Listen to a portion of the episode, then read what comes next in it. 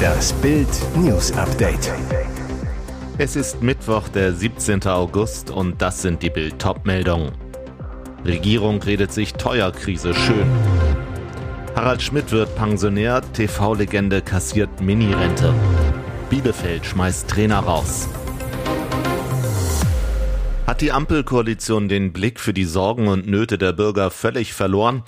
Ab Oktober fallen wegen der neuen Gasumlage heftige Mehrkosten an, 2,4 Cent pro Kilowattstunde. Hinzu kommt die Mehrwertsteuer, denn die EU hat gestern klargemacht, dass die Bundesregierung darauf nicht verzichten darf. Kanzler Olaf Scholz spielte die Belastung herunter. Ich bin sehr froh, dass die Umlage nicht so hoch ausgefallen ist, wie sie in manchen Spekulationen der letzten Tage erwartet wurde, sagte der Kanzler am Montagabend. So redet sich Scholz die Kostenexplosion schön.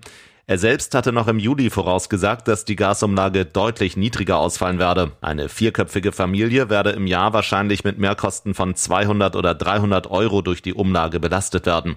Jetzt drohen Familien laut Check24 im Schnitt 576 Euro Mehrkosten. CDU-Wirtschaftsexpertin Gitta Konnemann kritisiert in Bild, mit der Gasumlage löst Kanzler Scholz nicht die Energiekrise, sondern fährt unser Land mit voller Wucht gegen die Wand. Auf Deutschlands Lieblingsinsel gerät Sylt-Tourismusdirektor Peter Duven mächtig unter Druck. Plant er illegale Campingplätze? Fakt, Duven hat 35 Dauercampern mitteilen lassen, dass sie nächstes Jahr ihre Parzelle nicht mehr bekommen. Gegenüber Bild behauptete Duven, die neue Nutzung für die Plätze würde sich erst im Winter herausstellen. Dabei schrieb der Duvens unterstehende Tourismusservice ISTS einem Dauercamper, E-Mail liegt Bild vor, im Rahmen der notwendigen Renovierungsarbeiten auf dem Campingplatz Westerland in Kombination mit der stetig wachsenden Nachfrage an Durchgangsplätzen sehen wir uns gezwungen, ab 2023 einen Teil der bisherigen Saisonplätze zukünftig nur noch für Buchungen von Durchgangsgästen anzubieten. Duven würde damit planen, gegen den Bebauungsplan zu verstoßen. Einer der Camper, laut dem sind nur 200 Plätze für Tagestouristen zulässig und diese 200 Plätze gibt es bereits. Duven beantwortete eine Bildanfrage dazu nicht. Auf dem Riednitzer See kam es am Dienstagabend zu einem verheerenden Unfall zweier Sportboote. Acht Menschen wurden schwer verletzt, eine Frau kam ums Leben. Wir müssen jetzt erst einmal Fakten sammeln, Spuren sichern und Personalien feststellen. Die Kollegen arbeiten auf Hochtouren, um zu klären, wie es zu diesem Unfall kommen konnte, sagte eine Sprecherin der Wasserschutzpolizei zu Bild. Nach ersten Erkenntnissen ist ein Sportboot mit einem 150 PS starken Außenbordmotor gegen 22 Uhr seitlich von hinten auf das andere aufgefahren. In dem vorausfahrenden Boot saßen sechs Menschen, die laut NDR-Bericht alle zu einer Familie gehören. Sie waren mit einem älteren und langsameren Boot unterwegs, welches maximal 12 kmh schnell fahren konnte. Bei dem Zusammenprall erlitten acht Menschen schwere Verletzungen. Sie wurden in umliegende Krankenhäuser gebracht. Eine 66-Jährige, die nach Angaben der Rettungskräfte im hinteren Sportboot saß, erlitt so schwere Verletzungen, dass sie noch am Unfallort starb. Er war das deutsche Late-Night-Gesicht im TV. Harald Schmidt gilt als Satiriker durch und durch und feiert am Donnerstag seinen 65. Geburtstag. Das Alter des abschlagsfreien Rentenbeginns also. Doch viel kann er vom Staat nicht erwarten, denn Harald erhält nur eine Mini-Zahlung. Die meisten Leute haben Angst vor der Rente, berechtigt. Auch jahrelange Einzahlungen führen nicht automatisch zu großen Auszahlungen. Das hat auch Harald Schmidt zu spüren bekommen, wie er in einem Interview mit der DPA verrät. Denn Berühmtheit allein lässt die Rentenkasse nicht klingeln. Nur schlappe 272 Euro kassiert der Satiriker monatlich. Woher die vergleichsweise kleine Rentensumme kommt, ist auch klar. Harald Schmidt arbeitete in seinem Leben überwiegend als Freiberufler, zahlte daher weniger Jahre in die Versicherungskasse, als es Angestellte tun. Immerhin 15 Jahre lang hatte der Moderator voll einbezahlt und die berechtigen ihn wenigstens zu dieser mickrigen Rente. Und selbst diesen Kleinbetrag will sich der gebürtige Neu-Ulmer natürlich nicht nehmen lassen. Die kassiere ich auch knallhart. Ich habe ja einbezahlt, das steht mir zu. Das sind ja keine Almosen, das ist ein Deal, den ich mit dem Staat gemacht habe. Herr damit. Der erste Trainerausschmiss der Saison ist offiziell. Bundesliga-Absteiger Bielefeld hat nach vier Pleiten in Serie Trainer Uli Forte freigestellt. Das gab die Arminia am Mittwochmorgen bekannt.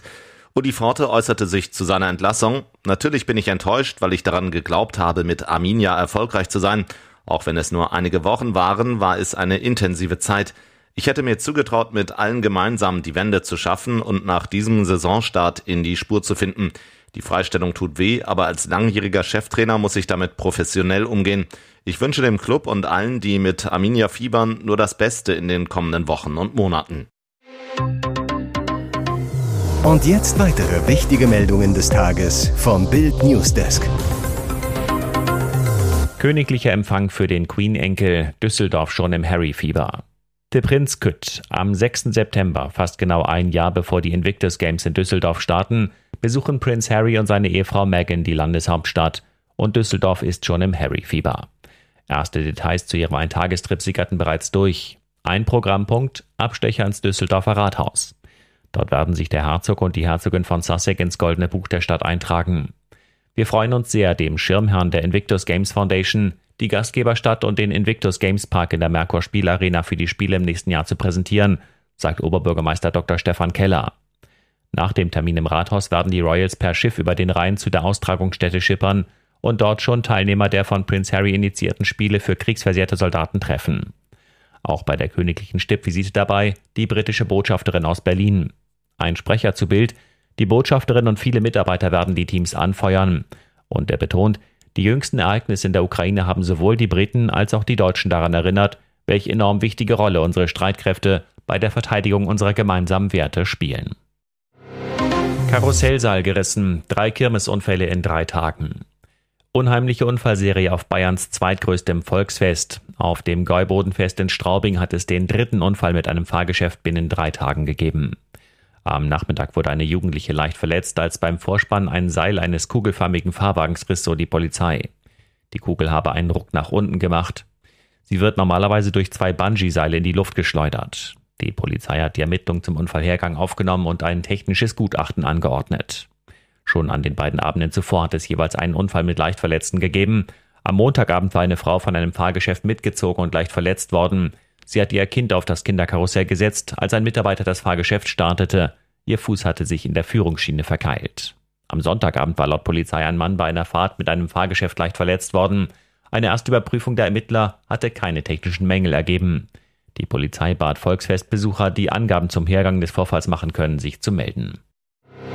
Deutschlands größter Regisseur in Hollywood ist tot. Wolfgang Petersen starb am Freitag im Alter von 81 Jahren an Bauchspeicheldrüsenkrebs. Petersen wurde mit Filmen wie Das Boot und Die unendliche Geschichte weltberühmt. Seine Freunde und Familie trauern. Wegbegleiter aus Hollywood haben einen geliebten Kollegen verloren. Jürgen Prochnow, der Bootkapitän, ist am Boden zerstört. Gemeinsam drehten die beiden vor fast 50 Jahren den ersten gemeinsamen Tatort Jagdrevier. Mit Die Konsequenz wurde Prochnow zum Star. Das Boot machte beide weltberühmt. Prochnow lässt Bild mitteilen, er war wie ein Bruder für mich. Im Juni hatten beide noch gut eine Stunde lang telefoniert Prochnow war damals so glücklich, sagte, was für ein schöner Geburtstagsabschluss. Matthias Schweighöfer stand in Petersens Neuauflage seines Films Vier gegen die Bank vor der Kamera. Der Schauspieler nahm auf Instagram Abschied. Lieber Wolfgang, danke für alles. Danke für Hollywood. Danke für deine Menschlichkeit. Danke für deinen Pathos. Wir werden dich vermissen. Gute Reise. Hier ist das Bild News Update. Und das ist heute auch noch hörenswert. Schockierende Holocaust-Relativierung im Bundeskanzleramt und Olaf Scholz schweigt.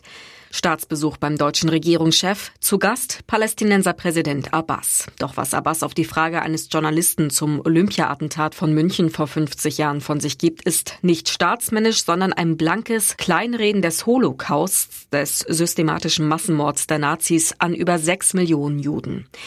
Abbas Skandalbehauptung im Wortlaut. Seit 1947 bis zum heutigen Tag hat Israel 50 Massaker in 50 palästinensischen Dörfern und Städten, 50 Massaker, 50 Holocausts begangen.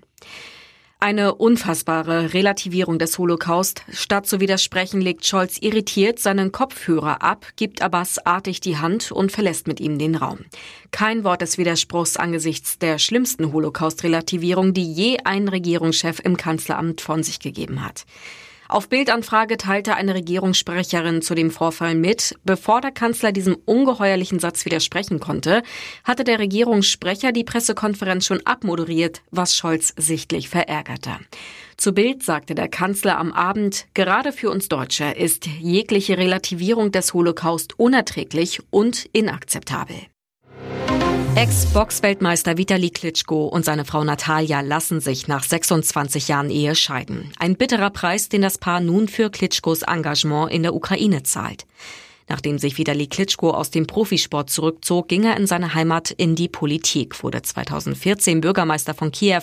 Klitschko sagte zu Bild, mein Herz gehört der Ukraine, wir kämpfen alle hier für unser Land und die Menschen. Noch Ehefrau Natalia blieb mit den drei Kindern damals in Hamburg. Ehemann Vitali kam zu Stippvisiten vorbei. Klitschko sagte, unsere Kinder sind mittlerweile groß geworden, was auch ein Grund ist, warum wir jetzt diesen Schritt gegangen sind. Wir leben bereits seit Jahren getrennt. Natalia und ich respektieren einander und haben ein gutes Verhältnis zueinander, so Klitschko weiter. Weitere spannende Nachrichten, Interviews, Live-Schalten und Hintergründe hört ihr mit Bild TV Audio. Unser Fernsehsignal gibt es als Stream zum Hören über TuneIn und die TuneIn-App auf mehr als 200 Plattformen, Smartspeakern und vernetzten Geräten.